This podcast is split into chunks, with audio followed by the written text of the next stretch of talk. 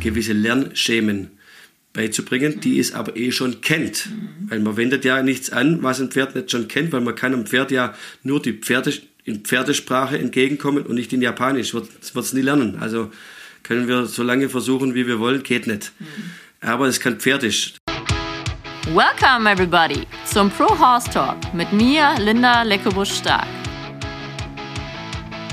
Welcome back zum zweiten Teil mit Grisha. Hi Grisha. Hi Linda.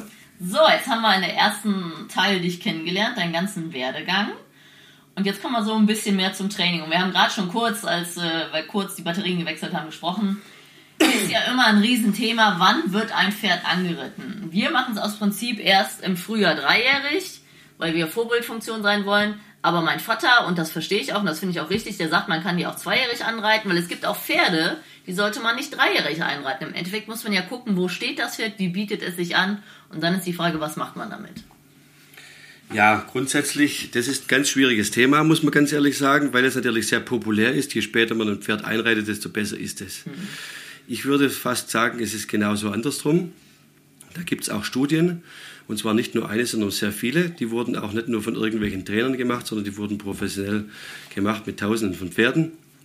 Das frühes Anreiten das Pferd fördert im, im, im körperlichen Bereich, sich für den Reitsport zu entwickeln. Das heißt, man wartet ja immer, bis diese berühmte Wachstumsfugen geschlossen sind. Mhm. Meine Frage, bringen Sie Ihr Kind in Sport, egal sei es Fußball, Federball oder mhm. Hallenhalma, wenn die Wachstumsfugen geschlossen sind oder schon früher. Das heißt, wenn ich mein Kind erst dann in den Sportunterricht bringe oder in eine Sportarbeit bringe, wenn die Wachstumsfugen geschlossen sind, dann ist es zu spät. Mhm. Das muss man auch sagen. Die Frage ist immer nur, wie tue ich es? Mhm. Und das ist aber generell eine Frage beim Reiten, wie tue ich es? Ja, es gibt natürlich schwarze Schafe, gibt es überall und wenn man so ein talentiertes zweijähriges Pferd hat, dann wird auch gerne mal hier und da übertrieben. Das führt aber nie zum Erfolg. Mhm. Ähm, dass Pferde auch zu früh zu hart rangenommen werden können, das ist natürlich klar und das wird auch zum Teil gemacht. Aber deswegen verteufelt darf man. Das ist für ein dreijähriges Pferd, für ein fünfjähriges Pferd genauso schlimm. Einer, der mal schon zwei oder jemand, der zweijährige Pferde schon geritten hat, der weiß ganz genau, zweijährig sind sie am einfachsten. Mhm. Da ich sage immer, da ist das Lernfenster noch ganz weit auf. Da lernen die unwahrscheinlich schnell, wie bei Kindern auch. Mhm. Da ist es aber, da ist es ganz arg wichtig, dass ein Pferdemann an der Arbeit ist und nicht ein, und, und, und, und nicht ein Laie, mhm. weil jeden Tag, indem ich mich mit dem Pferd beschäftige, sei es neben dem Pferd oder auf dem Pferd, lernt das Pferd was. Mhm. Entweder was Positives oder was Negatives. Und da brauchst du dann einen, der was kann. Das, das, das alles, zweijährig lernen die Pferde viel besser und viel schneller wie dreijährig. Das heißt, sie sind auch einfacher. Man kann sie kürzer reiten. Und jeder, der mal auf einen dreijährigen Hengst saß, der weiß auch, dass mit drei Jahren der Hengst äh, wirklich ein Hengst wird. Mhm. Und mit zwei Jahren ist es nur ein halber Wallach. Mhm. Also da reite ich da, da reite ich auf ein Pferd, der noch gar nicht weiß, dass er überhaupt diese zwei Dinger zwischen den Hinterbeinen hat. Mhm. Und ist um einiges einfacher. Der ich kann ihn wesentlich kürzer reiten, mhm. ich kann ihm in wesentlich kürzerer Zeit viel mehr beibringen. Habe natürlich aber auch als Trainer, finde ich, die Verantwortung, das auch so zu tun mhm. und das nicht auszunutzen mhm. im negativen Sinn. Das, ähm, und dann ist es auch eine Sache, muss ich ganz ehrlich sagen, die Pferde, die zweijährig angeritten wurden, das sind die, die im längsten halten tatsächlich. Das kann ich hier einwandfrei ähm, beweisen, das ist so. Ich würde aber auch keinen Araber mhm zweijährig anreiten, weil Araber braucht einiges länger, bis er äh, ist wesentlich später in der Entwicklung, in der Entwicklung wie ein Quarterhorse. Und auch ähm, Warmblüter sind wesentlich später in der Entwicklung, sind viel größere Pferde, haben viel, sind nicht so muskulös, auch wie Araber. Das heißt, das, der ganze Korpus, der wird nicht so gut zusammengehalten wie beim Quarterhorse. Da haben wir mit dem Quarterhorse schon auch einen Vorteil. Mhm. Mit euren Rennern tatsächlich. Mit unseren Rennern, ja. Genau. Ich würde jetzt nicht auf ein Hunterpferd gehen, auf ein großes Allround-Pferd. Bläscherpferd, da kenne ich mich auch mittlerweile gar nicht mehr so aus, muss ich ganz ehrlich sagen. Da würde ich mich auch nicht aus dem Fenster lehnen zu sagen, ich kenne, obwohl ich auch mal deutscher Meister in Western Pleasure war.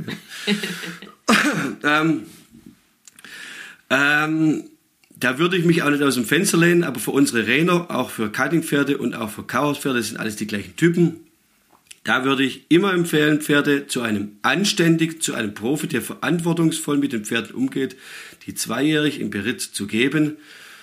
Ähm, man hat tatsächlich, und das ist erwiesen, mehr vom Pferd später. Ja, deswegen unterhalte ich ja mit anderen Trainern und man soll auch verschiedene Meinungen akzeptieren und das ist auch richtig. Ähm, aber ich, ich merke merk halt allein der Quarter, wie unterschiedlich ist. Ne? Dieser kleine Rainer, der die zwischen 1,45 und 50 ist, steht zweijährig oder dreijährig ganz anders da wie unsere großen Allrounder, die an 62, 63, 64 werden. Die sind wirklich halbe Warmblüter. Ne? Und ähm, du hast vollkommen recht, wenn sie sich anbieten und balanciert sind und gesund und gute Gliedmaßen. Wir reden ja von guten Pferden. Ein Pferd mit einer Fehlstellung, ein Pferd, was extrem überbaut ist. Das wird es aber auch sein Leben lang schwer haben tatsächlich. Ne? Da ist sowieso die Frage, ja, ob es für die ganze Sache geeignet ist. Ne? Das, das ist die Frage. Es wird ja immer sehr schnell gesagt, den hat irgendeiner durchgelassen. Also der Pferde wurde zweijährig schon zu viel geritten und so weiter und so fort. Die Frage ist ja überhaupt, ob es dreijährig nicht vielleicht sogar viel früher passiert wäre. Mhm. Ähm, das ist ja auch so. Es lahmen ja auch Pferde. Sind, es gibt einfach in der Zucht Pferde wie bei Menschen auch, die mhm. eignen sich nicht für den Sport. Ja, ja. Das ist einfach nochmal so und da vergisst man ganz arg oft, man erwartet von Pferden immer sehr viel. Weil man das Papier liest zum Beispiel. Ja, genau. aber von den Menschen selber erwartet man gar nicht viel. Ich meine, ja, äh, ja wenn man das Ganze mal auf den Mensch mhm. runterbricht, ähm, dann muss man auch sagen, dass viele ja, viele Menschen auch einfach ja, mit, mit Knieschäden schon mit 15 haben, irreparabel und so weiter und so fort. Das eignet sich natürlich nicht von Sporten, das gibt es beim Pferd auch. Genau. Da kannst du züchten, wie du willst. Ja, ja. Das wird es immer geben. Ähm, äh, und auch da in der Zucht ist es heute so, man sagt gerne mal, die heutigen Pferde sind nicht mehr so belastbar, äh, die Blutlinien sind nicht mehr so belastbar, äh, die Pferde werden nur noch auf schnellen Erfolg gezüchtet. Bin ich ganz anderer Meinung, muss ich ganz ehrlich sagen. Ähm, das kommt immer auf die Art und Weise darauf an, wie ich ein Pferd anreite, wie ich ein Pferd reite und wie ich das Pferd ausbilde. Und wenn ich das verantwortungsvoll mache, mhm. dann ist die heutige Zucht meiner Meinung nach wesentlich belastbarer, weil Pferde oder ja, weil Pferde auch wesentlich schneller lernen. Die Pferde früher, die äh, ja aus deinem Vater seiner Zeit, die hast du ja selber noch mit angeritten. Das sind ja, also ich meine, ich ich weiß gar nicht, wie oft ich damals über den Roundpin geflogen bin. Das waren ja, das waren ja keine Trainingpferde, sondern das waren halt Pferde. Mhm. So, die wurden auch nicht unbedingt gezüchtet, um einfach zu sein, sondern die wurden halt mal grundsätzlich erstmal das Quarterhouse nach dem gezüchtet, für das es der Cowboy gebraucht hat. Dieses, mhm. dieses Pleasing, dieses, ähm, dieses gerne Mitmachgehen, das kam erst später. Mhm. Und heute hole ich ja ein Pferd aus der Koppel, äh, führst dreimal, dann, dann führt es sich einwandfrei, binde ich es an, ähm, dann mache ich einen Sattel drauf und dann reite ich los und, und in 99% der Fälle bockt da nichts, mhm. äh, zieht da nichts am Anbinder. Mhm. Ähm, das kann man ja überhaupt gar nicht vergleichen mit den Pferden, die wir vor 30 Jahren hatten oder vor, oder vor, äh, vor 20 noch. Das sind andere Auch die Pferde. Athletik mit Turn und Stopp, die sind da ja für gezüchtet. Man muss ja, ja, im Endeffekt auftrainieren, dass sie körperlich stabil werden und stark. Und dann machen die das ja fast. Ja, das, das, also. ist, das ist natürlich, natürlich hat man heute, wie soll ich sagen, ein Auto mit wesentlich mehr Knöpfen. Mhm. Wenn ich mich mit dem Auto vergleiche, da kann natürlich auch ein bisschen mehr kaputt gehen. Mhm. Das kommt aber immer darauf an beim Pferd, wie verantwortungsvoll gehe ich damit um. Mhm. Ähm, und das ist die Frage, nicht, ähm, dass, dass die Pferde heute nicht länger halten. Und man weiß auch heute schon, dass ein dickes Röhrbein nicht unbedingt länger hält wie ein, wie ein, wie ein dünnes Röhrbein und so weiter und so fort. Das kommt auch immer so ein bisschen aufs Gesamtbild drauf mhm. an. Ich kann natürlich kein Pferd, was natürlich oben gebaut ist wie ein Bodybuilder und ein dünnes Röhrbein hat und so weiter und so fort. Aber das Vorderhaus hat sich ja heute oder in den letzten 25 Jahren, ob man es will oder nicht, mhm. ich finde es gut, in mehrere verschiedene Rassen in einer Rasse mhm. ähm, entwickelt. Mhm. Nicht mehr ein Pferd darf oder muss alles machen, mhm. ähm, sondern ähm, man hat, ja, ich meine, es war ja manchmal auch schon eine Plackerei, wenn so ein wenn man so ein Pferd, was im Prinzip, sag ich mal, ähm, ja, wie soll ich sagen, was Halter ging, dann auch noch in die Training geht und dann auch noch Pleasure gut sein soll. Das ist zwar alles relativ toll, aber natürlich haben sich heute die Disziplinen so verbessert und spezialisiert, dass es einfach von Allround-Pferd gar nicht mehr machbar war. Mhm. Und, da mussten, und dafür hätte man es schlicht ergreifend auch zum Teil quälen müssen. Mhm. Ähm, das ist ungefähr so, wie wenn ich ähm, das ist ähm, wie wenn ich einen Gewichtheber ähm, mit Basketball quäle. Also, Ja, oder, ja. oder andersrum. Ja, da hat man vielleicht früher auch Pferden Unrecht getan, weil man sie eben alles geritten hat. Ne? Ja, es, also ich glaube nicht, dass es damals so spezialisiert schon war, dass man den Pferden Unrecht getan hat, aber das ganze, die, die ganzen verschiedenen Bereiche, Pleasure, Trail, Training, wurden natürlich immer besser. Ganz klar, wenn man gewinnen will, dann muss man in einer Disziplin immer besser werden, bis man gemerkt hat, okay, für die Disziplin brauchst du einen ganz anderen Körperbau wie für diese Disziplin. Cutting, da brauchst du eher ein kleines Pferd. Hunter brauchst, dass, dass, die, Gang, dass die Gänge rüberkommen, brauchst eher ein großes Pferd. Natürlich kommt ja aus dem klassischen Sport. Ähm, Trail ähm, hat man heute auch eher so diese All-Around-Pferde. Da hat ein Rennpferd heute auch wenig zu suchen, weil es von, von den Maßen auch schon nicht mehr ganz so stimmt. Ähm, Im Trainingssport findet man tatsächlich auch noch kleine wie große Pferde. Aber ich finde es gut, dass sich das so entwickelt hat. Ich muss es ganz ehrlich sagen, man tut den Pferden da nicht unrecht. Und warum? Das Quarterhorse ist halt immer noch die vielfältigste oder viel, ähm, vielfältigste und äh, die Rasse mit dem größten All-Around-Potenzial.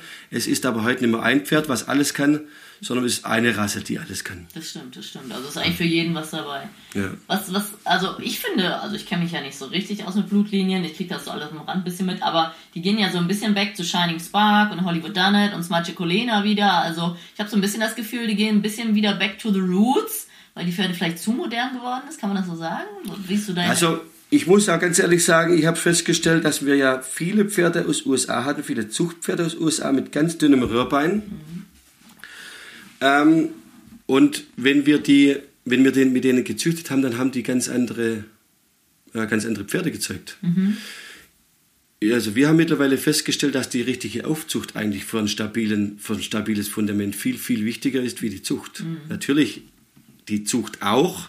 Ich kann nicht erwarten, dass ähm, wenn ich ein Pferd ähm, ähm, eine Studie habe, die für den, für den Sport, Reitsport nicht gut genug war, und zwar auch äh, vom, vom, vom, vom, von, von den Gliedmaßen, also Knochen, Gelenke und so weiter und so fort, was da im Prinzip einfach dem nicht standgehalten hat und deckt die zu einem Hengst, wo, wo es genauso ist, dann brauche ich nicht erwarten, dass da ein Pferd rauskommt, was ähm, langlebig im Sport läuft. Ähm, nichtsdestotrotz ist die Aufzucht sehr wichtig.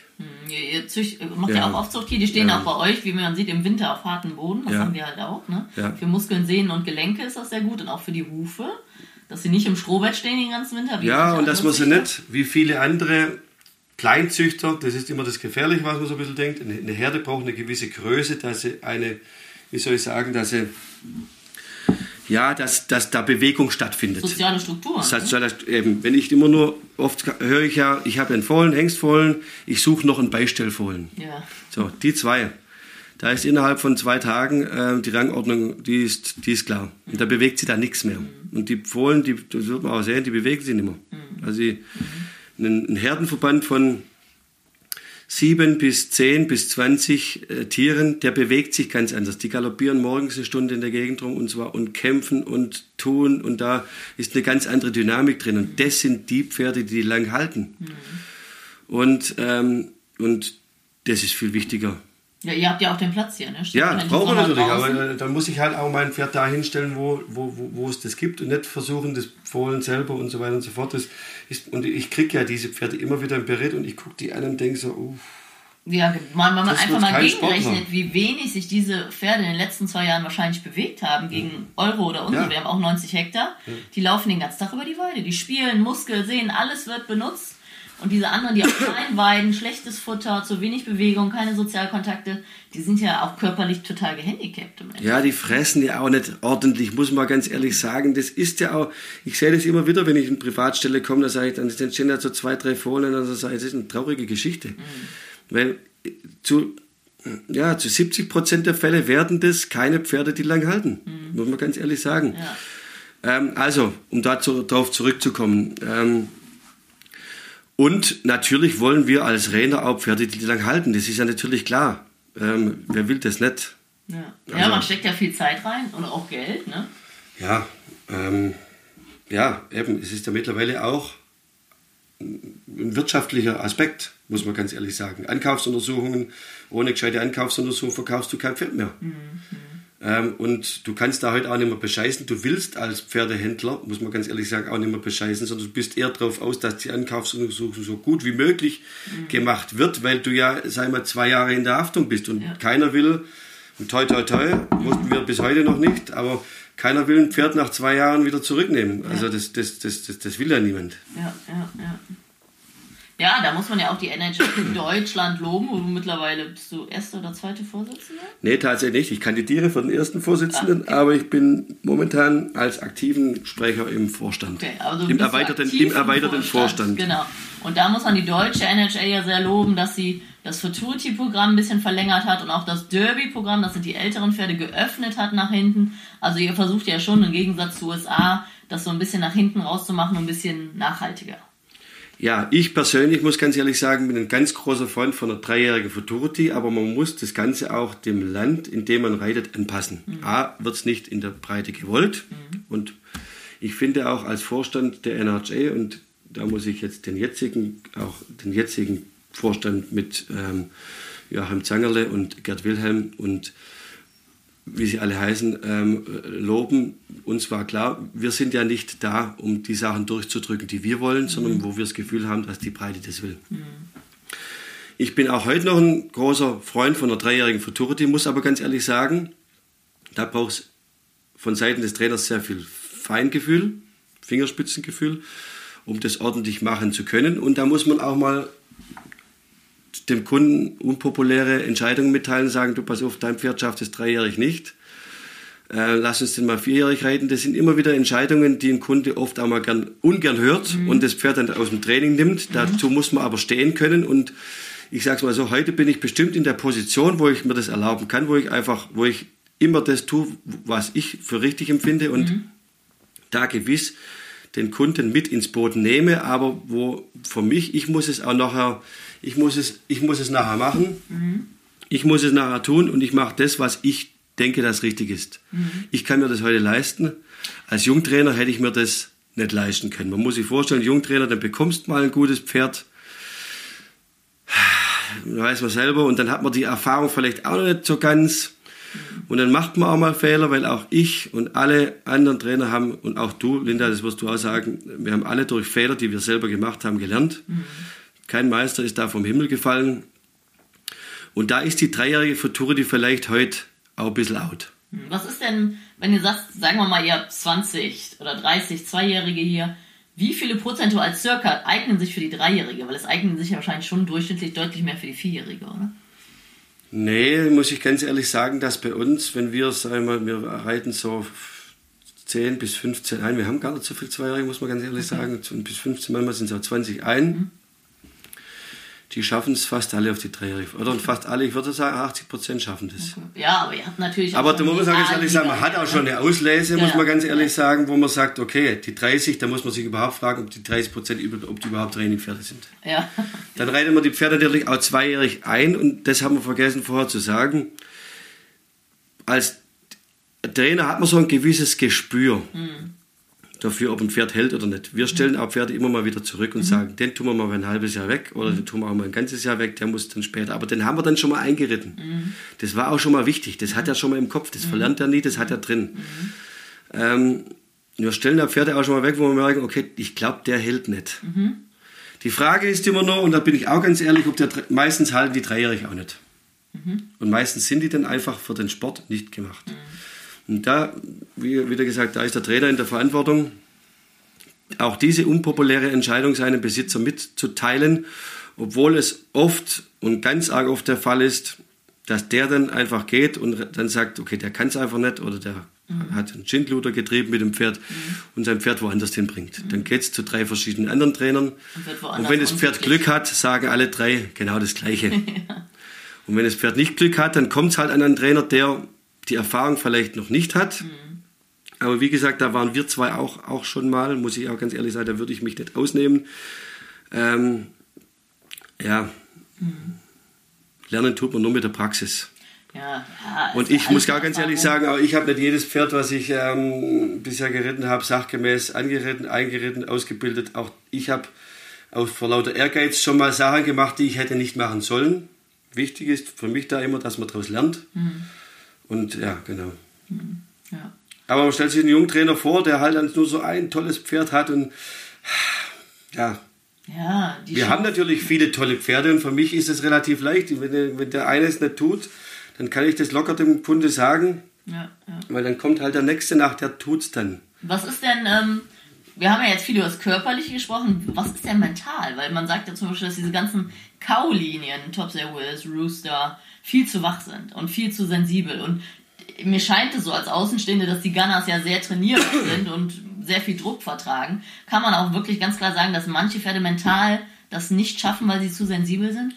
Also ehrlich gesagt ist der für mich Top Selvis weiter von Kaulinie entfernt wie Gunner.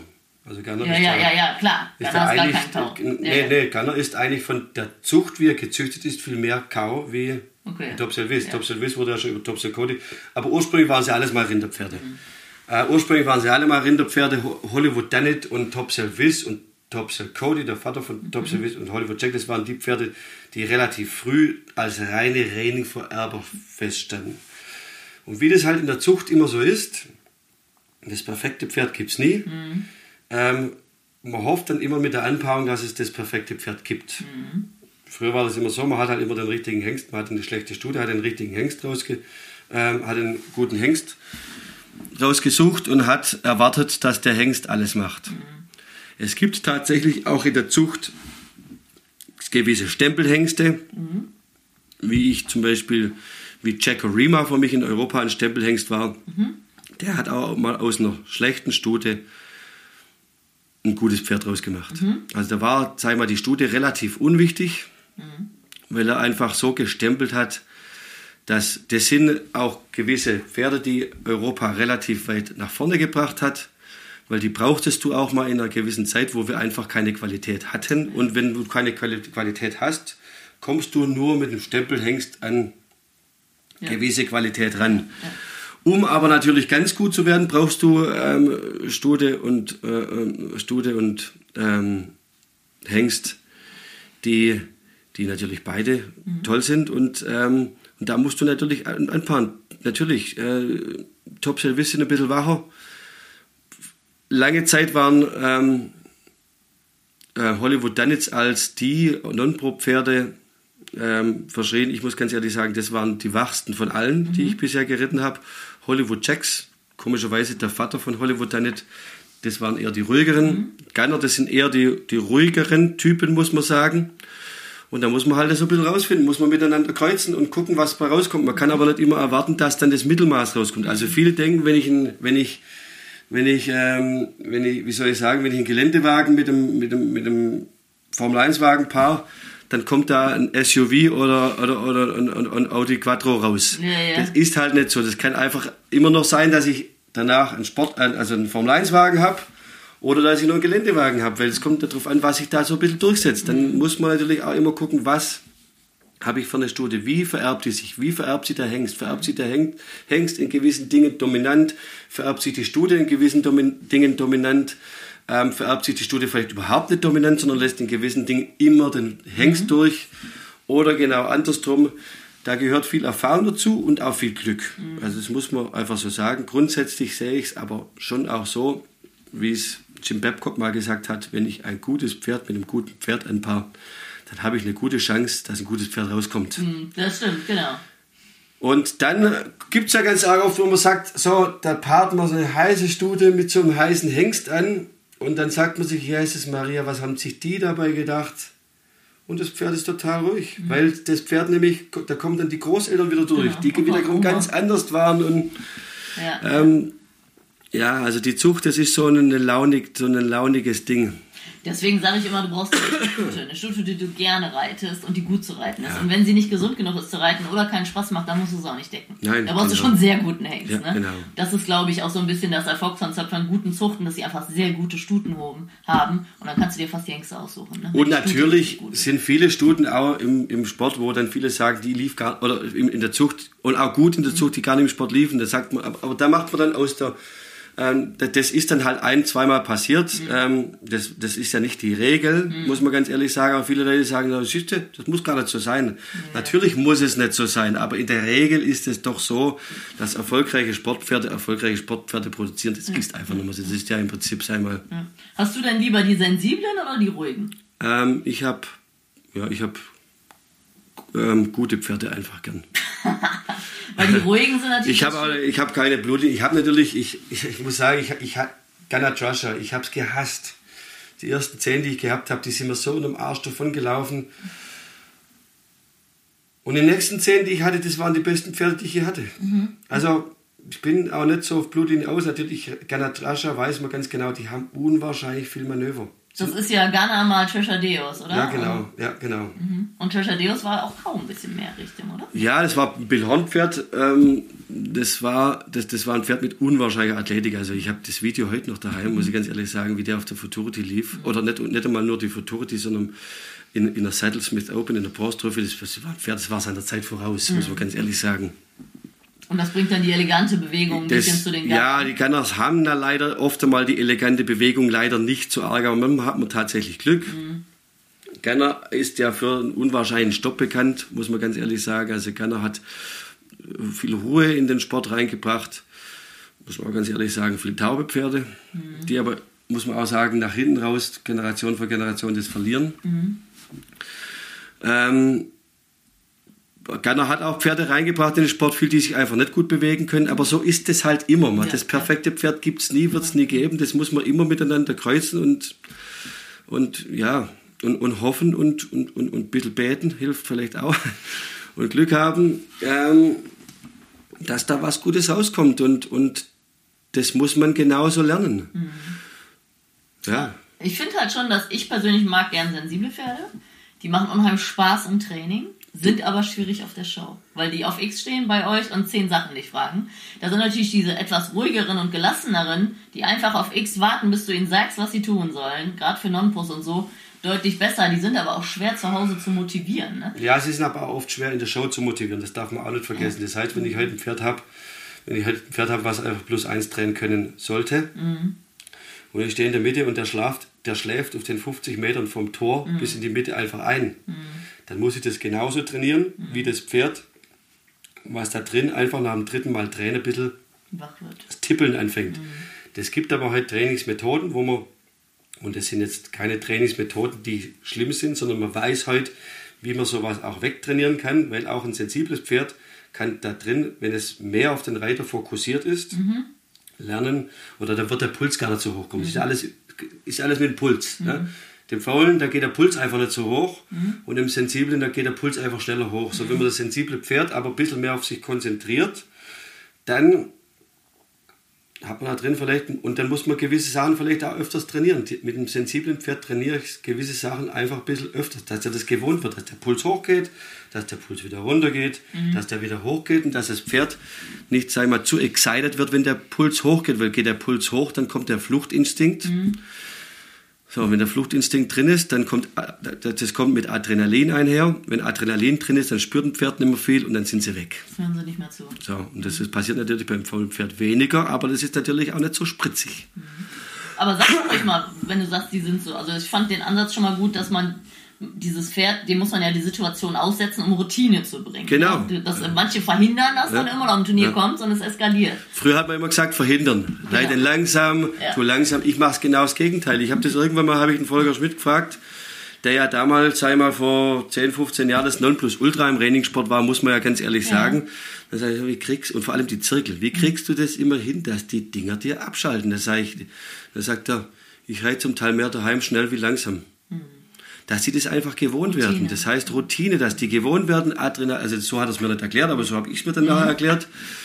Ähm, und habe das dann genauso gemacht. Da sage ich, die, die, die, die Pferde, die sensibel sind, die reite ich viel mehr schnelle Zirkel. Mhm. Viel mehr, dass sie einfach gewohnt werden, dass wenn Adrenalin reinkommt, mhm. auch Adrenalin wieder raus aus dem Körper, wieder mhm. rein, raus und irgendwann kommt der gar nicht mehr so arg da rein und der Fluchtinstinkt kommt gar nicht mehr so mhm. arg. Das, ich trete die Pferde auch viel schnell. Das macht die natürlich, das macht die hibbelig. Dann lasse ich die lang stehen, mhm. gebe denen lange Ruhephasen, dann drehe ich die wieder hoch, mhm. dass die einfach lernen mit dem Gefühl, mhm. umzugehen. Das geht, geht uns ja genauso. Äh, Lampenfieber, das ist, kann man trainieren. Ja. Das kann man A, mental trainieren, B, kann man es durch Gewohnheit trainieren. Irgendwann, wenn wir zum 500. Mal, also du als Waldorfschüler, du weißt es, ich bin es ja auch gewesen, wir lernen in den frühen Jahren schon Theaterstücke aufzuführen vor versammelter Mannschaft, vor Eltern, vor, Ja. vor, vor Zuschauern und so weiter und so fort. So nach dem dritten, vierten Mal bist du nicht mehr nervös. Ja, Und das muss man trainieren, das darf man nicht verhindern, sondern man muss es trainieren. Ähm, wie du schon sagst, äh, ich reite sehr, sehr gerne sensible Pferde. Manchmal sind sie leider für den Turniersport zu sensibel. Die gibt es auch. Es gibt auch Pferde, da lernst du, es- die werden zwar besser, aber du lernst es ihnen nie wirklich. Und ich finde einfach, und das gibt es heute auch schon, sensible Pferde, die trotzdem faul sind. Das hat man mit der Zucht tatsächlich hinbekommen. Sensible Pferde, die aber nicht davonlaufen wollen. Ja, im Kopf schnelle Aufgabe, also schnell lernen, aber körperlich nicht übersensibel für einen am Schenkel. Ne? Das Genau. ist so das Ideale. Und, ne? und das weißt du ja. Das, mutig das, am besten auch. gibt so Pferde, die reitest du ein, wo die hängen den Kopf nach zehn Tagen schon genau dahin, wo er sein muss. Und die bewegen den immer weg. Die sind in der Idealposition, die haben die Ohren immer bei dir. Mhm. Und da weißt du ganz genau, da betest du, in, in, ähm, egal wo du hinbetest oder ob du da auch nicht betest, aber so innerlich denkst du immer dann, oh, hoffentlich hat das Pferd genügend Potenzial, weil das, weil mental, das merkst du schon relativ früh, ist der ein Kracher.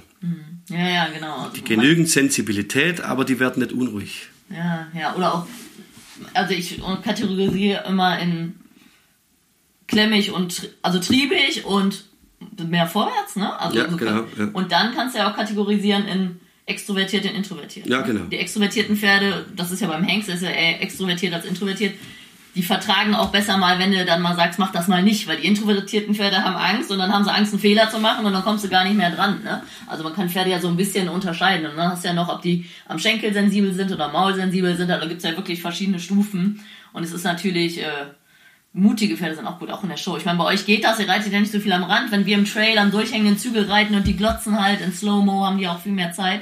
Bei euch sind die ja schon ein bisschen beschäftigt da, ne? Sie sind Beschäftigter, aber trotzdem, man muss ähm, heute, ich sage es die, Lu- die, im, im, im, auch im Leistungssport, die Luft ist einfach sehr dünn. Du brauchst einfach ein Pferd, was aufpasst von vorne bis hinten. Da kannst du dir auch nicht mehr irgendwie mit irgendwas ablenken. Das geht heute nicht mehr. Das ging vielleicht vor zehn Jahren. Heute geht es definitiv nicht mehr. Ähm, ja, Arbeitest du denn mit Stimmsignalen? beim Abschalten, beim Abschalten, bei wo immer, klar, beim Einhalten vom Turn, Okay. Ähm, Was beim, beim du, schneller machen, aber es geht immer einher mit dem Körper. Man muss auch ganz ehrlich sagen, wenn ich, wenn ich auf dem Pferd drauf sitze, und das kann so ausgebildet sein, wie es will, und das habe ich, das, da haben mich die Gunners zum, zum Denken gebracht, weil die hören ja nichts. Warum hören die, trotzdem sagst du wow, weil mit wow dein Körper gewisse Signale aussendet. Und wenn du nicht wow sagst, dann tut er, dann sendet das, dann, dann kriegt er den, diesen wow-Sitz nicht. Ähm, und warum stoppen die genauso auf Wow, obwohl sie nichts hören? Ähm, und wenn du, wenn du Wow sagst für dein Pferd und reitest aber mit dem Körper genauso weiter, als ob du nicht stoppen wolltest, dann hält er auch nicht an. Ja, ja. Das tut er nicht. Also mehr oder weniger hört dein Pferd, und das ist auch so viel mehr auf deinen Körper, weil Körpersprache ist auch das auf das, was ein Pferd generell viel mehr hört wie auf Stimme. Ähm, Körpersprache viel mehr. Ich benutze die Stimme aber mehr oder weniger für mich, weil wenn ich dann klack und den Zirkel schneller will, dann, dann mache ich das automatisch natürlich auch mit meinem Sitz. Wenn ich easy sage zum Abschalten, dann mache ich das automatisch auch mit meinem Sitz. Und wenn ich wow sage, dann ist es auch immer der Sitz. Und rein theoretisch könnte ich wahrscheinlich die Stimme weglassen, die Pferde würden. Also die Pferde hören mehr auf meinen Körper, auf meinen Körper wie auf Stimme. Ja, es hilft vielleicht auch dem Menschen so, sich in den Modus zu bringen, Genau, wie du vollkommen eben. sagst. ne? Ja, das ist ja. vollkommen richtig. Was ist denn, ähm, ich habe mal ein Pferd proberitten, einen Rainer, und der war halt für mich falsch rum trainiert, was für den Rainer richtig war. Die lehnen sich nach vorne im kleinen Zirkel, nach hinten im großen. Machst du das auch so rum? Ich glaube, Naja. die Idee war, weil am Rundown lehnst du dich ja auch nach hinten, damit es die gleiche Sitzhilfe ist. Also ich mache halt zum Beispiel zum, ich mache zum Beispiel im Zirkel mein Bein dran, um das Pferd schneller zu kriegen. Im Randan mache ich es aber weg, um es schneller zu kriegen. Und zwar ganz einfach da, ich will im Randan mein Bein, je schneller ich reite, will ich es weghaben, dass wenn ich wo sag, ich meinen Körper nicht mehr so verstellen muss, sondern ich, mache es, je weiter ich dem Stopp näher komme, desto schn- schneller muss das Pferd laufen. Das heißt, am Randan, je weiter ich mein Bein öffne, desto schneller muss das Pferd laufen. Und dann muss ich nachher nur noch Wow sagen. Das, Pferd ist, das heißt, das Pferd kann mich nicht mehr antizipieren. Wenn ich im Randall mein Bein dran mache und muss beim wow, bei Wow das Bein schnell wegkriegen, dann wird immer das Bein ein ganz kleines Signal vorher schon preisgeben, dass ich stoppen will. Und dann antizipiert ein Pferd ist.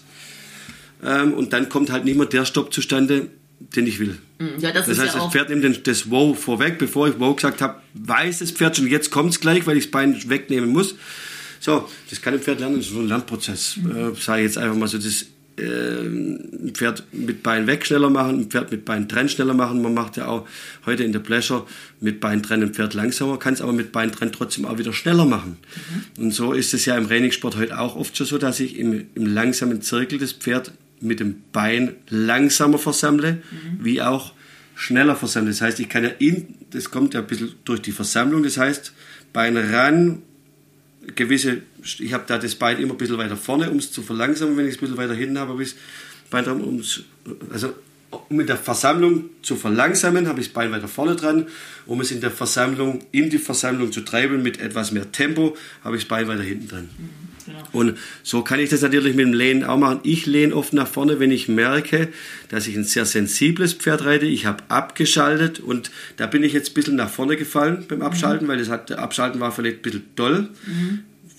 Und da bleibe ich dann. Wenn ich, ein Versend- da setze ich mich auch nicht mehr hin. Da bleibe ich da gerade sitzen, weil ich, weil einfach ein, Pferd, ein sensibles Pferd in der Arena, Das nicht so da will ich, da will ich jetzt auch nichts mehr riskieren. Da bleibe ich dann genau in der Position und gehe auch mal so ein bisschen nach vorne, auch wenn ich merke, okay, Also machst dich wieder leicht an. mache ich dann wieder leicht, mache ich mich wieder leicht, auch wenn ich merke, das Pferd fängt an so ein bisschen, auch so ein bisschen Gang zu bekommen unter mir und ich merke, oh hoppla, äh, das, ähm, dann nehme ich vielleicht auch, bei manchen nehme ich das Gesäß richtig rein, weil ich merke, die, äh, die vertragen das. Bei schwer, ja. mache ich mich einfach leicht, weil ich merke, okay, da will ich jetzt nichts mehr riskieren. Okay, aber du machst jetzt nicht so wie manche, die sich wirklich richtig nach vorne Äh, lehnen. Drax und Mercer halt zum Beispiel macht das so. Und viele gehen auch her, Tim McQuay, Kate McCutcheon habe ich schon gesehen, die machen das sehr viel auf dem Rand. Und die letzten paar Meter lehnen die sich beim sehr erfahrenen Pferd nach vorne. Nochmal kurz vorher, um das Pferd schneller zu bekommen. Ja, um sich dann wieder nach hinten zu schmeißen, um zu stoppen. Das sind aber so alles so, sagen wir, weil Nuancen. das ja. sind so Nuancen, die man manchmal halt macht, die auch einen guten Showman ausmachen, Mhm. weil er sagt, ähm, da probiere ich mal was anderes aus und davon lebt es ja. Ich meine, irgendwann, wenn ein Pferd die 20. Rennen gegangen ist und so unterscheiden sich die Pferden ja auch nicht, ja. ähm, ähm, dann werden sie schlau. Das ist ja auch der Grund des Fenstens. Das erkläre ich immer allen Leuten, die das nicht kennen, sagen, das ist ja ganz furchtbar.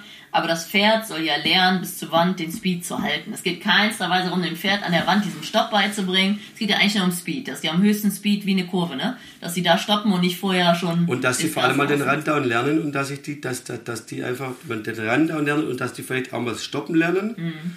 Ohne dass ich die traktieren muss. Also im Endeffekt ist es fürs Pferd ja relativ gut, weil, wir, weil die stoppen irgendwann von alleine Eine in die Wand rein. Begrenzung, genau. Ja, die stoppen irgendwann da und können es im Prinzip schon, obwohl sie es vielleicht mit Wohnlokaten in Verbindung bringen. Ja, ja. Ähm, das ist ja mit Fensen oder egal, die Diskussion haben wir jetzt, wir haben jetzt kein Windrich wieder gehabt mit Hoppeln und so weiter und so fort. Alles kann man ja machen und ist ja auch gut, aber man muss es können. Genau. Das ist das Schwierige im Reitsport ist ja immer, man muss es können. Natürlich beanspruchen dieses Können viele Reiter für sich, obwohl sie es nicht können. Ja. Ich beanspruche es ja auch für mich, obwohl vielleicht andere sagen, der kann es halt nicht. Aber ich, so, ich finde schon, dass ich es kann.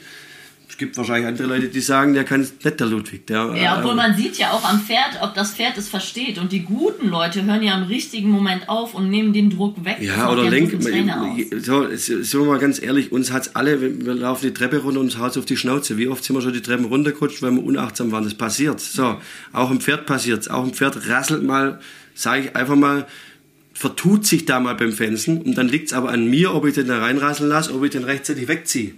So. Kann ich natürlich mit 180 Sachen da reinrasseln lassen. Auch das muss man ganz ehrlich sagen, ist nicht immer so schlimm, wie es gemacht wird, weil ähm, wir sind mal einmal gegen Wand gesaust. Das tut zwar weh, aber da schüttelt man sich zweimal und dann ist gut. Und dann muss man auch nicht immer davon ausgehen, dass der Reiter schuld war, weil er es da reingetrieben hat, sondern da hat sich das Pferd halt auch, auch mal verschätzt. Das passiert. Also wenn ich dem Pferd das Fenster beibringe, dann werden die, am Anfang stoppen die immer vorm Zaun und irgendwann werden, und ich mache, ich, ich reite die nicht aktiv in den Zaun, sondern ich lasse die nur im Zaun. Also wenn die vorher stoppen, dann reite ich die im Schritt bis an den Zaun ran. Dass die einfach lernen, mit dem Kopf am Zaun ist es angenehm. Da lässt er mich ausholen. Und irgendwann werden die immer mutiger und irgendwann werden die auch mal zu mutig. So. Und da merke ich auch mal, oh hoppla, der hätte schon längst stoppen müssen, weil das kriegt man nicht mehr gestoppt vom Zaun. So, dann muss das halt auch mal wegziehen. Da kann auch mal eine leichte Tuschierung mit der Bande, das kommt auch mal vor. Und auch du kennst es, da gibt es auch so Spezialkandidaten bei den Pferden, die lassen es total tatsächlich drauf ankommen. Ich hatte mal ein Pferd, Jokers Enterprise, der, der, der hat es mit Absicht gemacht, hat immer rechtzeitig gestoppt und, und, und hat dann noch, wenn er den Zaun liebte, mit dem Kopf gegen den Zaun geknallt. Obwohl er schon längst stand. Also es gibt da Spezialkandidaten und man muss das auch nicht immer so, man muss da schon differenzieren, wie was passiert und warum was passiert. Man kann nicht immer, immer den Reiter dafür verantwortlich machen. Man kann aber auch nicht immer den Reiter aus der Verantwortung nehmen. Aber wie das immer mit allem so ist, gewisse Techniken, gewisse Trainingsmethoden, die sind nur für erfahrene Hände, gewisse Gebisse, gewisse Sporen, da können wir jetzt lang diskutieren, die gehören, das war schon immer so. Ja. Das war schon immer so und das wird auch immer so bleiben. Die gehören in erfahrene Hände, jemand, der sich damit auskennt. Ja, auch du kannst dem Pferd nur knotenhafter wehtun, sage ich immer. Ne? Also es ist einfach ja. immer die Frage des Umgangs. Die Frage ist immer, ob man das dem, ob man, wenn ich dem, wenn ich dem breiten Sportreiter nicht zeige, dann heißt es, ich verheimliche ihm was. Ja.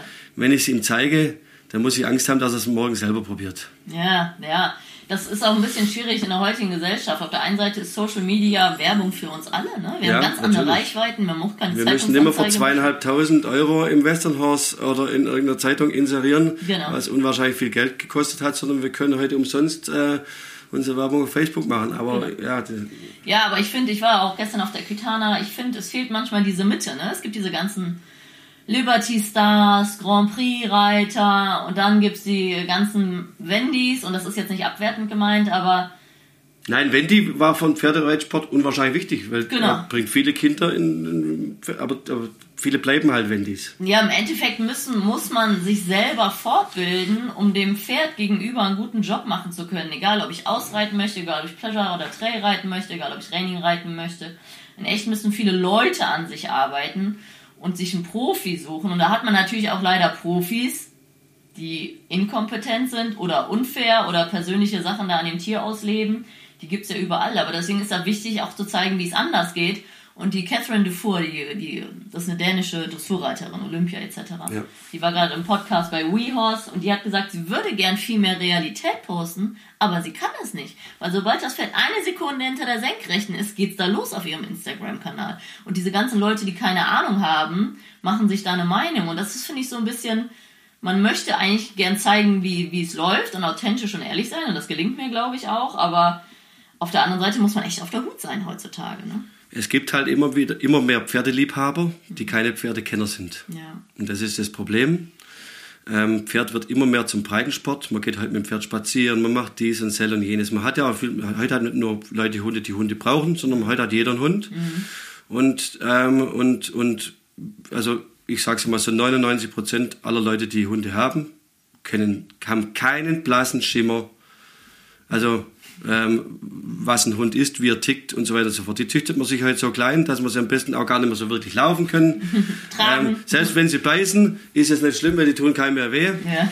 Ähm, äh, dass der Hund nicht schon erfunden wurde mit dem Henkel am Rücken, dass man einfach tragen kann die ganze Zeit. Also der Hund inklusive Tasche, so wie ein Känguru erfunden, äh, gezüchtet wurde, das wundert mich, muss ich ganz ehrlich sagen. Und so ist es mit dem Pferd halt leider auch.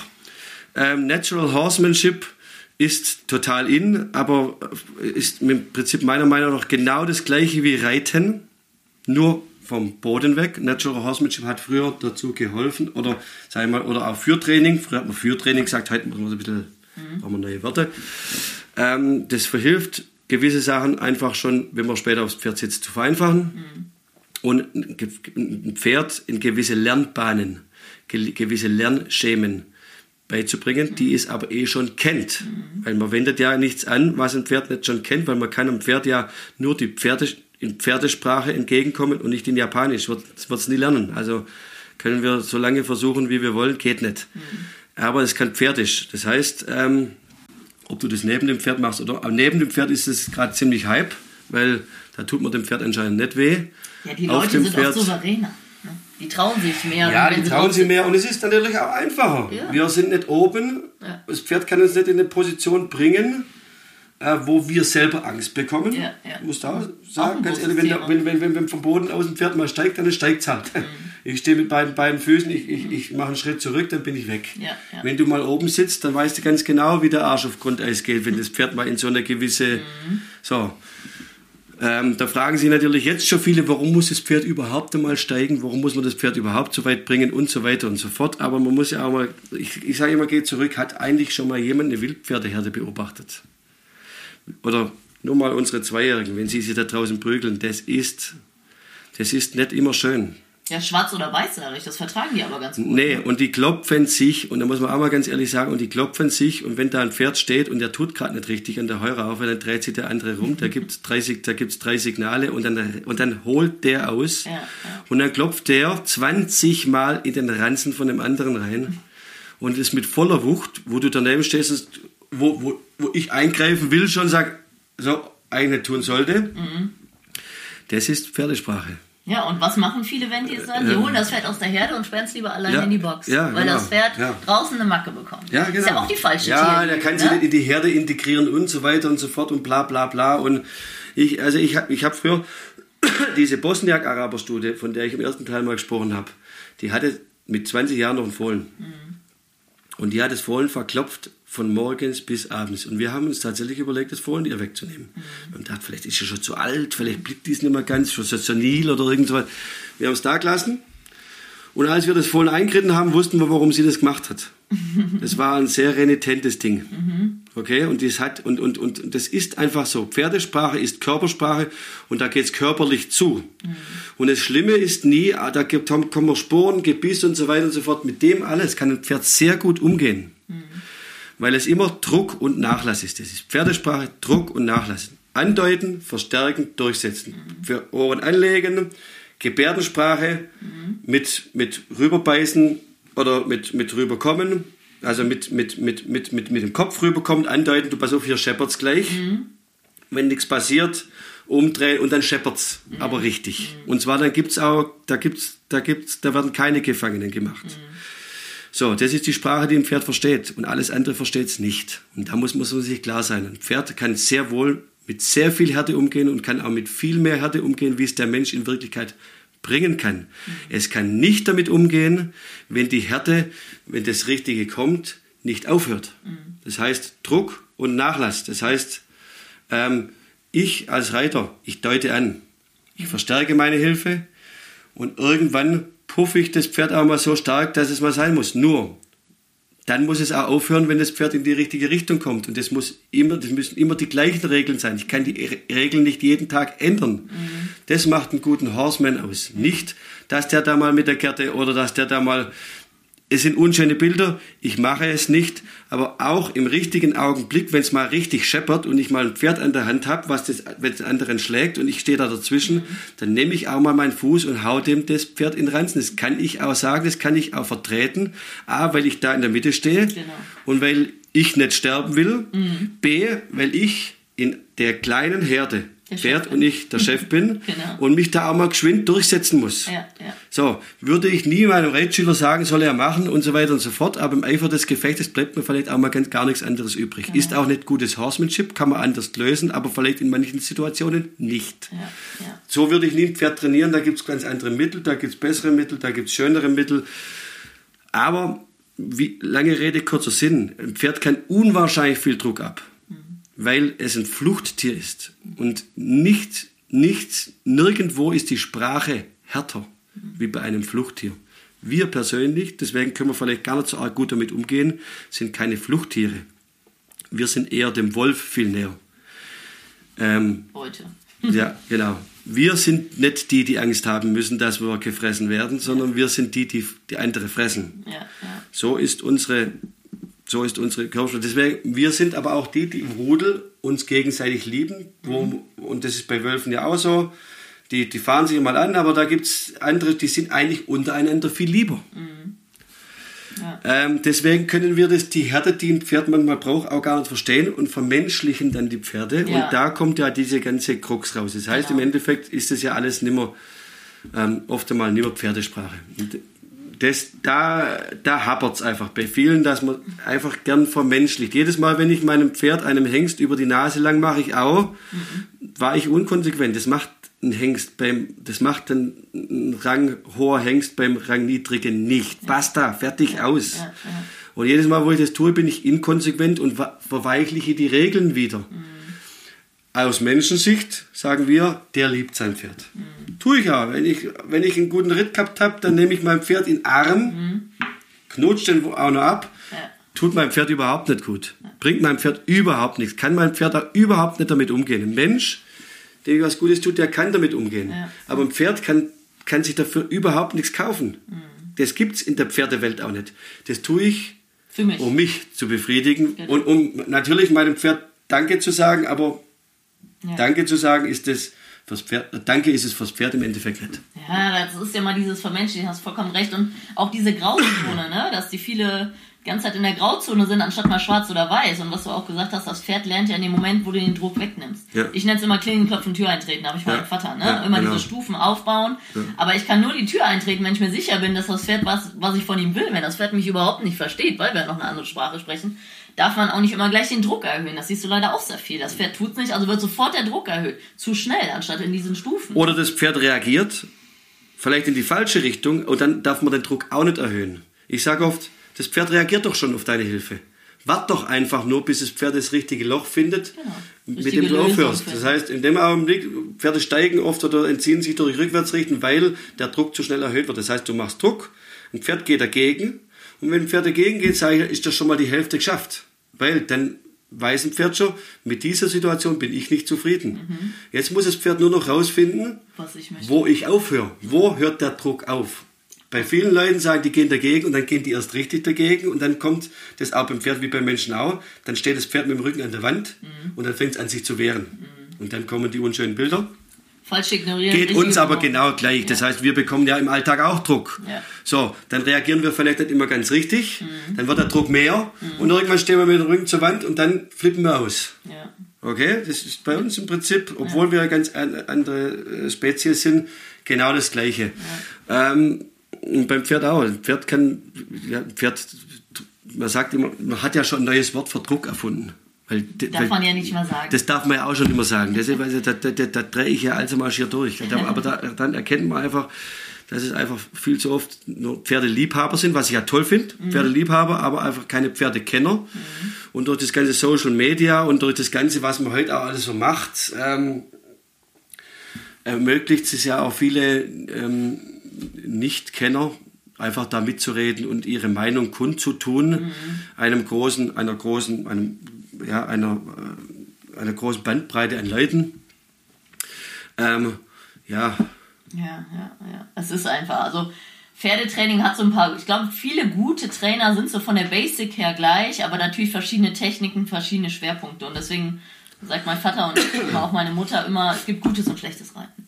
Pat, ne? Ich sage immer, Pat Parelli denkt immer, dass Monty Roberts ganz anders ist. Monty Roberts denkt, dass Pat Parelli ganz anders ist, aber im Endeffekt sind sie beide gleich. ja, genau. ähm, das benutzen beide die Pferdesprache. Der eine kommt von rechts, der andere kommt von links. Ja. Das mögen die beiden nicht hören. Und wenn das jetzt irgendein Monty Roberts oder Pat Parelli-Jüngling hören, dann fahren die wahrscheinlich aus der Haut, wie man sowas sagen kann. Aber im Endeffekt, ja. das ist meine Meinung. Da gibt es mehrere, da gibt es Rehand und wie sie alle heißen. Funktionieren tut das Ganze nur, wenn man die Pferdesprache anwendet. Dem einen ist das Reiten ein bisschen wichtiger, dem anderen ist das, ähm, die Ausbildung vom Boden ein bisschen wichtiger. Der eine, der eine steigt von rechts auf, der andere von links, sage ich immer. Ja. Völlig wurscht. Das Pferd lernt immer nur dann, wenn es die Pferdesprache ist. Ja, und dann musst du auch immer gucken, was für ein Pferd hast du da gerade, was vielleicht bei dem einen Pferd super funktioniert ja. hat. Das ist ja so komplex in unserem Job und deswegen werden wir ja, also ich bin jetzt 38 und ich werde gerade erst gut, würde ich sagen. Und ich werde noch viel besser. Das ist das Coole an unserem ja, Job. Wir werden ja mit jedem Pferd und jedem Schüler besser. Und das ist ja gerade für die Laien, das ist alles so komplex, es gibt so viele Angebote, jedes Pferd ist anders. Ist das ja auch wirklich sehr, sehr schwierig, keine Frage. Ne? Aber im Endeffekt sieht man ja, ob es dem Pferd gut geht. Also ist das, weil die Würde aber der Pferdeliebhaber, der kein Pferdekenner ist, auch sehen. Also ich sage, ja. wenn ich immer wieder sehe, du musst ihm nur in die Augen schauen. Mhm dann sage ich, sag ich immer, Pferd ist ein Fluchttier. Das hat keine Mimik. Du kannst dem Pferd nicht in die Augen schauen. Da sage ich, dass, wenn sich ein Pferd über die Augen verraten würde, dann wäre es kein Fluchttier. Das heißt, du kannst einem, einem, einem Menschen in die Augen schauen. Der hat eine Mimik. Der, der lässt es sofort wissen. Aber der reine Pferdeliebhaber, der wird sich von dieser, der wird sich davon nicht abbringen lassen, obwohl das erwiesen ist. Das, das, das, Pferd hat so eine geringe Mimik, die erkennen wir fast gar nicht. Das Ohrenspiel im Endeffekt. Und wir, und wir erkennen auch oft, oft einmal, du kannst ein Pferd fotografieren, wenn es schlapp ist, wenn es müde ist und in der Sonne gerade badet, dann sieht es genauso aus, wie wenn es krank ist. Weil es einfach gerade so ganz schlapp da hängt. Geht uns ja nicht anders, wenn wir krank sind und irgendwo im Bett liegen oder wenn wir, wenn wir gerade äh, so einfach nur so da pflanzen, weil wir gerade faul sind, dann sieht das Bild gleich aus. ja, ja, das stimmt. Kannst es aber ganz anders untertiteln. Das bei, wie oft lese ich das? Man muss ja dem Pferd nur mal ins Gesicht schauen, dann sieht man, dass es dem Pferd nicht gut geht. Tut man eben nicht. Ja. Also natürlich gibt es gewisse Anzeichen, wie wenn man ins Auge schaut, wenn's das, das, wenn das Weiß nicht mehr ganz weiß ist und so weiter. und So fort. Aber das meinen die Leute ja gar nicht damit. Ja, ja, Sondern das ist der Gesichtsausdruck, den das Pferd aber nicht hat. ja, das stimmt. Sonst würde, ja. Das sind gewisse Sachen, da fahre ich natürlich gern mal aus der Haut, wenn ich sowas lese. Nichtsdestotrotz muss Linda, du und ich, wir leben davon. Wir leben davon, Leute, Pferdeliebhaber aufzuklären, ihnen das beizubringen, dass sie vielleicht irgendwann das aus Pferdeliebhabern auch Pferdeliebhaber und Pferdekenner werden. Genau. Und dass die Leute eine gute Zeit mit ihrem Pferd haben, egal auf welchem Level. Ne? Das Genau. ist ja, Im Endeffekt ist ja unser Job auch als Trainer, und das ist vielleicht, wo wir noch kurz darauf eingehen können, für die Jungtrainer, erstmal, wie lang dieser Weg ist und dass es dann unser Job als Trainer ist, wenn es nicht das eigene Showpferd ist, aber auch selbst in der Regel die eigenen Showpferde werden ja am Ende die Showpferde von den Kunden, auch bei dir. Ja. Und das sind ja zwei verschiedene Paar Schuhe. Ne? Ja, obwohl ich schon die meisten Kunden, die ich habe, da reite ich die Pferde sogar ich und sie auch. Ich sag's mal so, im Trainingssport heute ähm, kann ich ein Pferd für mich fast so trainieren wie für Non-Pro. Und ein Pferd lernt sehr schnell den Non-Pro, die, die, leichte, die leichte Schärfe, die ich vielleicht im Training noch habe, dass, dass, dass es die rausnimmt. Gutes Pferd macht es ganz schnell, geht innerhalb von zwei, drei Einheiten von alleine. Und ähm, oft ist es ja so, dass ich dem Non-Pro nicht unbedingt beibringe, wie man dem Pferd es beibringt, Sondern wie er es abruft. sondern wie er es abruft. Ähm, weil wenn, weil im Non-Pro das beizubringen, dann hätte er ja die Zeit wie ich. Ja. Dann müsste er auch die Erfahrung? Zeit haben wie ich und die Erfahrung, bräuchte mehrere Pferde und so weiter und so fort. Nichtsdestotrotz gibt es natürlich viele Non-Pros, die relativ viel ihrem Pferd selber beibringen können. Aber es gibt auch die, die relativ erfolgreich sind und das muss man auch erst mal lernen. Ich sage immer, lern du mal in der Arena zurechtzukommen, dann bringe ich dir vielleicht mal ein paar Sachen bei, wie man es wie man's macht. Und manchmal, ja, das sind ja immer so, so wie soll ich sagen, manche Sachen, die, die, die ich, ich ihm für die Arena beibringen muss, kommen ja schon in den Bereich rein, wo ich ihm erklären muss, wie kommt es zustande, dass das Pferd es überhaupt macht. Aber, ähm, und, und, und viele Non-Pros, die können die Knöpfe halt drücken, fast besser wie ich. Also gibt Non-Pros definitiv, die können ein Pferd besser schauen wie ich. Ähm, obwohl ich glaube, dass ich es relativ gut kann. ja. Ja, weil sie, ja, es gibt ja immer einen, der es besser macht. Aber die können es halt nicht trainieren. Ja, ja, ja. Vielleicht schauen sie deswegen, habe ich mir auch schon oft überlegt, genau deswegen besser, weil sie nie wissen, was das Pferd manchmal nicht macht. Ja, und die sind natürlich auf dem Turnier, wenn die ein, zwei Pferde haben, ganz anders wie, wie wir, wenn wir mit 10, 15 Pferden auf dem Turnier sind, für alles Ja. zuständig sind, Ja. abgeritten sind, gucken, wann der nächste Kunde auf dem Pferd sitzt, gucken, wann das nächste Pferd warm geritten wird. Adaptieren aufs neue Pferd, gerade Genau. von einem runter. Also wir haben ja viel mehr im Kopf Ja. Und wenn du trainierst und wenn du einen Stopp trainierst, dann weißt du auch, wie oft dein Gaul bisher durch, oder dein Pferd, Entschuldigung, im Schwäbischen darf man Gaul sagen, ähm, wie oft dein Pferd durchgelaufen ist, bis es den Stopp so gemacht hat. Das hast du immer im Hinterkopf. Der, der Kunde, der das nachher reitet, der hat es nicht im Hinterkopf, weil der hat es gar nicht gesehen. Ja, das stimmt. Die ganzen Aktionen haben die zum Teil gar nicht Ja. präsent, ne? Der hat volles Vertrauen, der sagt, wenn der Ludwig sagt, drei da runter, sagt da unten wo, dann wird das schon so passen. Wird es gar nicht hinterfragt. Ja, genau. Auf der anderen Seite macht einen guten Non-Pro ja auch wieder aus, ähm, wenn die Plan A, B und C haben. Das heißt, wenn das Pferd drückt, können die das dann auch doch mal korrigieren. Das macht dann wieder die Erfahrung aus. Ja. Genau. Sehr schön. Aber das ist natürlich, da wirst du mir bestimmt recht geben, eine ganz andere Nummer, ein Pferd zu trainieren und Menschen zu trainieren, oder? Ja, auch natürlich, natürlich. Ich muss ganz ehrlich sagen, ich tue mich bei den Pferden leichter. Äh, tue mich bei den Pferden leichter. Ähm, und ich habe auch da äh, in den letzten Jahren sehr viel gelernt. Früher war ich eher so ein bisschen der harte Knüppel, sag ich mal so. Der, heute lasse ich viel mehr passieren, weil ich gemerkt habe, der, ähm, der Reiter wird zu nervös, gern zu nervös oder der oder äh, ja, ich nehme den Ton auch gern raus. Ich mag es heute überhaupt nicht mehr, wenn man schreit. Früher habe ich nur geschrien, weil ich dem Reiter die Dringlichkeit vom, ähm, quasi ja, übermitteln wollte. Ja, die Dringlichkeit, ja. wie jetzt was dringlich ist, vom, übermitteln wollte, nicht mhm. wie dumm er ist. Ja, ja. Aber wenn die Stimme bei mir hochgeht, weiß man auch selber, dann geht bei dem der Puls hoch und dann kann er nicht mehr so klar denken. Mhm. Einige schon noch, weil das denen nichts ausmacht. Da kommen wir wieder zum Sensiblen und zum Unsensiblen. Mhm.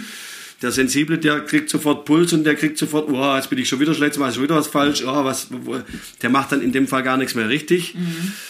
Ja, ja, und auch dieses bildliche Erklären und wie du sagst, den Schüler da abholen, wo er steht. Der eine ja. brauchst vielleicht straight und knackig und den anderen. Sie sind alle genauso unterschiedlich wie die Pferde auch. Ja, ja, und das ist, ähm, ja, und das ist, glaube ich, gerade für uns Reiter, die damit groß geworden sind, total schwierig, weil wir das alles automatisch machen. Sich selbst zu reflektieren, wo liegt denn mein Schenkel? Warum macht das Pferd das denn jetzt nicht? Und da bin ich gerade immer noch im Prozess, das mich selber abzuscannen, zu gucken, warum klappt es bei mir und warum klappt es beim Kunden nicht? Und dann genau zu sagen, der Schenkel, das Bein. Ja, gut, aber da kommen wir dann schon in den Bereich, Lina, das weißt du auch, äh, wo wir dann schon in sehr hoch, auch in den in den großen Sport des Amateursports kommen, wenn es dann darum geht, sag ich mal. Ja, ja, und da kann man dann auch ruhig mal hergehen und sagen, du, pass auf, ich setze mich mal geschwind drauf, mhm. weil ich kann mir überhaupt nicht erklären, warum das bei dir nicht funktioniert. Mhm.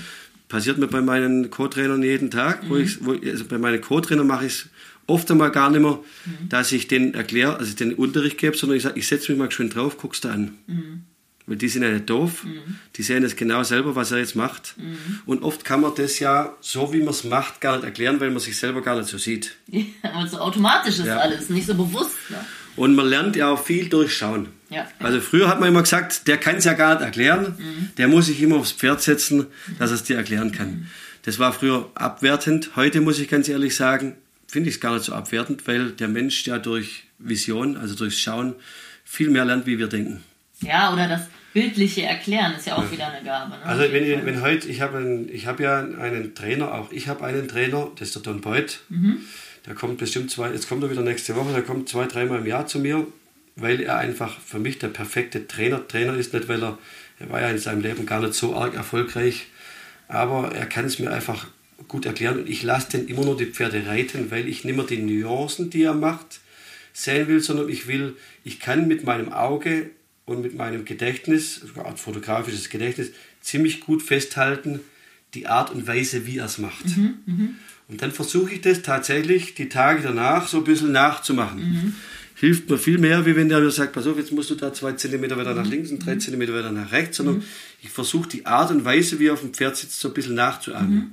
Für ein paar Tage, das verflüchtigt sich dann wieder und automatisch nehme ich dann immer die Sachen, die wir, mir gefallen, mit in mein Programm ein und die, die mir nicht gefallen, die lasse ich automatisch weg oder nehme sie. Oder manchmal gefallen sie mir nicht, weil ich sie noch nicht kann, mhm. nehme ich beim nächsten Mal mit. Mhm. Ja, oder kommt dann irgendwann. Also visuell glaube ich, dass man viel mehr lernen kann, wie man, äh, äh, wie, wie, man bisher gedacht hat. Ja, ja, also ist nicht unbedingt schlimm, wenn dein Trainer sagt, pass auf, ich muss mal geschwind aufs Pferd steigen, weil ich mhm. sehe da jetzt so gar nicht so viel. Mhm. Ich kann mir gar nicht erklären, warum, du das, äh, warum das Pferd bei dir nicht so funktioniert wie bei mir. Ja, ja. Dann hast du in der ersten Folge gesagt, dass du früher so starkes Lampenfieber hattest. Hast du da irgendwie so ein Mindset? Was, was hilft dir auf den Turnieren? Und, dann hast du natürlich jetzt die Erfahrung, aber oder wie hilfst du nervösen Schülern? Also ich hatte mal Glück, tatsächlich, das war die Weltreiterspiele in Aachen 2006, als mein Pferd nicht lief und ich durfte das Pferd von Mike Bartmann reiten. Mhm. Und das war für mich, ähm, da hatten wir Metallbetreuung vom DOKR, mhm. die Gabi Bußmann. Und ähm, die hat mir über ein Gespräch, das war gar nicht so lang, ähm, unwahrscheinlich viel Selbstvertrauen gegeben. Okay. Weil oft einmal kommt dieses, ähm, diese Nervosität ja aus, einer, aus einem Nicht-Sicher-Sein. Mhm habe ich, wenn mich halt einer kennt von früher, würde er sagen, der Ludwig nicht sicher sein. Also, ja, ich äh, sage immer, du bist eigentlich die Rampensau unserer ja, Szene. aber oft überspielt man sowas ja. Ja, ja. ja Gerade mit so ein bisschen extrovertiert und so weiter und so fort. Also bin ich bestimmt auch, aber ich, ähm, aber das mit dem, da, beim Showen hatte ich nie das, dieses ganz große Selbstbewusstsein. Mhm. Und dann musste ich den Mike sein Pferd schauen, dann hat sie mir mit zwei Wochen gesagt, pass mal auf, wenn es einer kann, habe ich gehört, dann bist du's. Mhm. So, das ist ein, ein Satz. Mhm. Das hörst du einmal und dann denkst du, echt? Dann sage ich, wie kommst du da drauf? Dann sagt sie, das hat der Kai gesagt, das sagen ja alle. Mhm. Ja, dann denkt, da kommst du mal drauf und sagst, wusste ich gar nicht, dass sie so über mich denken. So, und es gibt ja unwahrscheinlich viel, mhm. ein gutes Gefühl. Da sage ich, und, und das, du bist in der Nationalmannschaft, weil du in der Ausscheidung besser warst wie die anderen. Mhm. Die anderen sind erst gar nicht so weit gekommen wie du. Mhm. Also können sie auch nicht die richtigen sein. Mhm.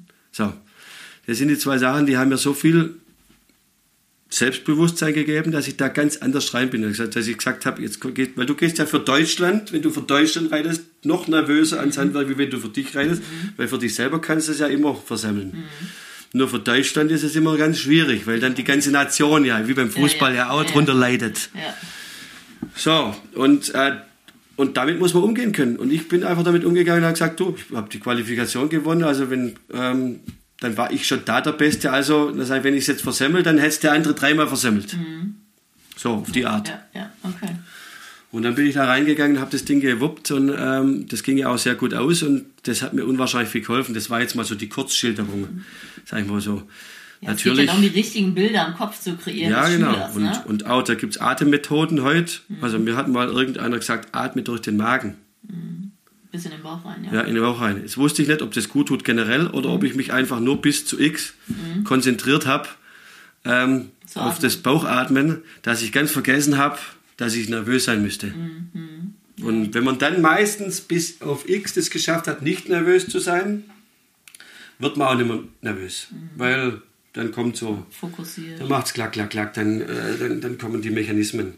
Aber das ist ja auch das Gleiche mit dem Pferd. Ich finde gerade so eine Abreiterhalle, kurz vorher machst du Dinge, die das Pferd gut kann, damit es ein Selbstbewusstsein hat. Das Letzte, was du kurz vorher tust, ist noch ganz kurz vorher an irgendwas zu schrauben, was nicht klappt. Ja, es kommt aufs Pferd davon. Ja. Also kommt immer darauf an, was für ein Pferd du hast. Ja. Es gibt auch das andere Pferd, den muss ich kurz vorher noch, da lasse ich auch immer noch ein Problemchen übrig. Mhm. mhm. Also ich bin eher der Typ, bei vielen Hengsten zum Beispiel lasse ich immer ein Problemchen übrig, was ich in der Abreitehalle kläre. Wenn ich ein sehr selbstbewusstes Pferd mhm. habe. Mhm. Einfach um den nochmal, dass ich nochmal eine Chance bekomme, dem zu sagen, was auf, mein Freund, du hörst mir zu. Mhm. Wenn du natürlich ein Pferd hast, sag ich mal, was ein bisschen weniger Selbstbewusstsein hat, was ein bisschen, auch wie du schon sagst, introvertierter ist, wo einfach nicht, wo ein bisschen vorsichtiger ist, ein bisschen mhm. sensibler, dem, das musst du aufbauen. Dem kannst du vorher nicht nochmal geschwind wie, ähm, das katholische Gebetsbuch vorlesen. Ja, das ist, das ist ja bei Schülern ähm, genauso. Ne? Ja, genau. es gibt, aber es gibt Pferde bei Hengsten, gern, gern sage ich immer, das kleine Problem, das lasse ich mir für die Abreitehalle mhm. Das korrigiere ich hier gar nicht, weil ich da nochmal was brauche, mhm. wo ich dem nochmal so ganz leicht auf den Zahn fühlen kann und sagen kann, pass auf, mein Freund, da drin fangen wir keine Diskussion an, mhm. wer jetzt ranghöher ist. Ja, dass er im Tunnel da reingeht, ne? Ja, also genau. das ist ja ist genauso wie mit Kunden. Ich hatte mal eine Kundin, die ist äh, sehr zurückhaltend und sehr introvertiert und immer sehr, sehr, also nicht viel Körperspannung. Es gibt ja Menschen, die haben sehr viel Körperspannung, da werden die Pferde sofort nervös und mhm. es gibt Menschen, da passiert einfach gar nichts. Ne?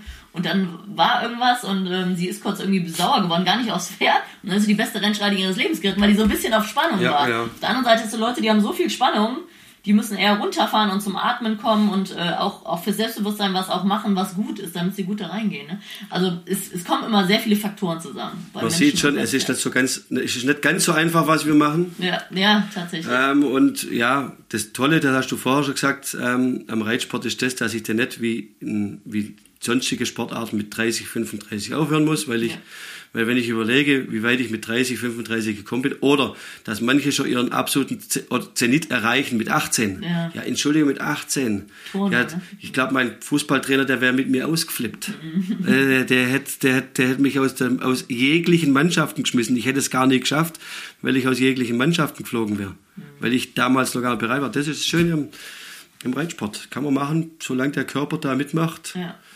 weil man ja jeden Tag mit mehr Erfahrung kriegt. Also dementsprechend macht es auch jeden Tag mehr Spaß. Ja, man kann es besser weitergeben. Sehr schön. Ja, ich habe noch ein paar große Abschlussfragen. Abschlussfrage 1. Ähm, was wollte der kleine Grischer mal werden? Bester Reiningreiter Deutschlands. Also wirklich, als du schon klein ja, warst? Also ganz klein natürlich nicht. Aber ich muss ganz ehrlich sagen, klar, Cowboy und Indianer, das war immer so ein Ding und Ritter. Also ich war ein ganz großer Ritter-Fan. Mhm. Äh, und und, und Cowboy, aber Cowboy durfte es nie so sein, weil mein Vater war immer eher so auf der Indianerseite. und der hat das natürlich uns, dieses Cowboy- und Indianer-Ding, was wir natürlich als Kind nie so richtig hatten, ja. immer so viel vermittelt, dass eigentlich der Cowboy der, eher der Bösere ist und der Indianer eigentlich eher der Unterdrückte. Das hat er natürlich schon versucht, in der Erziehung so ein bisschen durchzubringen. Ja. So, aber das waren ganz klar so meine, meine Dinge. Reiten wollte ich eigentlich nie. obwohl ich Ritter war und Cowboy, aber ja. ich habe mich natürlich im, im, im, Inneren immer auf dem Pferd gesehen, ja. aber hatte lang Schiss vor Pferden, also muss ich ganz ehrlich sagen. Ganz lang. Habe ich heute noch, habe auch heute, kann ich sagen, mit vollem Selbstbewusstsein heute noch oft Schiss. Also es gibt Situationen, da habe ich oft nur Angst. Bist vorsichtig. Und das sind, das ist, wenn, das, wenn, wenn sich die berühmte Nackenhaare hochstellen, mhm. das jeder weiß, wie das ist, ähm, dann bekomme ich Angst, weiß aber heute mit der Angst umzugehen und weiß das auch äh, in die richtigen Kanäle zu lenken. Sehr schön. Was würde denn der große Grischer, dem kleinen Grischer sagen, was er geworden ist? Der beste Trainingreiter Deutschlands tatsächlich. Nein, er würde, er, ich wäre heute, das kann ich auch sagen, ich wäre stolz auf mich, weil ich auch stolz auf mich bin. Mhm. Ich habe keine Fehler ausgelassen, definitiv nicht. Also ich bin in jedes Fettnäpfchen rein, ich habe jeden Fehler mindestens einmal gemacht und ich bin auch einer, der macht Fehler auch dreimal weil ich habe einen sturen Kopf und ich gebe mich mit einmal Fehler nicht zufrieden, weil da bin ich mir noch gar nicht sicher, ob es dann ein Fehler war. und ich bin mir auch sicher, jeden Fehler, den ich gemacht habe, den habe ich, das, der war kein Fehler, der war gut für meine Karriere, für meine Laufbahn, für das, dass ich so bin, wie ich bin. Ähm, ich bin ja auch ein Mensch eher extrovertiert. Ich kann auch sehr gut über meine Fehler reden. Ich kann mich auch sehr gern ein bisschen lustig machen über mich selber ich weiß ganz genau, wo meine Stärken, wo meine Schwächen sind und ich würde, natürlich will man im Nachhinein immer ein paar Sachen verändern, gewisse Facebook-Auftritte, die will man im Prinzip nicht haben, weil man sich natürlich dafür geniert, aber es war immer für irgendwas gut. Ja, hast du was gelernt. Ja, war immer, es war immer für was gut, also das muss man ganz ehrlich sagen und deswegen sage ich immer, der, ähm, das habe ich auch zur Silvi, das ist unser Spruch, ähm, Angst ist der größte Gegner. Und man muss immer mutig voran und ähm, das Glück ist mit den Tüchtigen und auch mit den Mutigen. Mhm. Ähm, in dem Augenblick, wo man bei Entscheidungen Angst bekommt, da gehe ich immer die Risk, da, geht, da gehen wir, Silvia und ich, immer die High Risk. Mhm.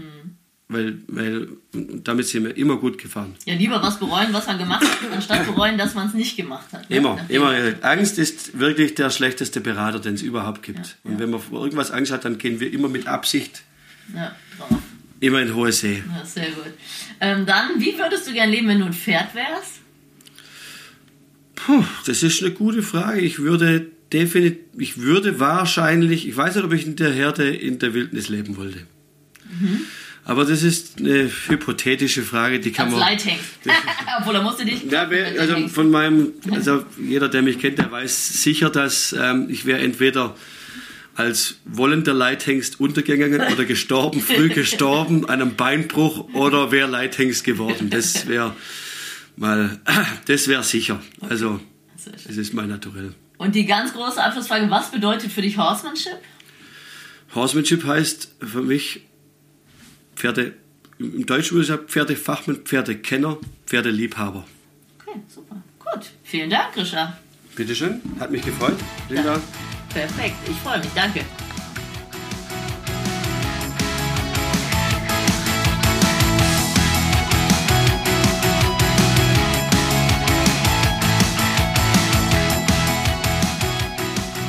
Ich hoffe, du fandest diesen Pro Horse Talk genauso interessant wie ich. Wenn du noch mehr Infos brauchst, schau doch einfach mal vorbei auf meinen Seiten bei Instagram, Facebook oder unter leckebusch.com. Thanks for listening. Pro Horse Talk.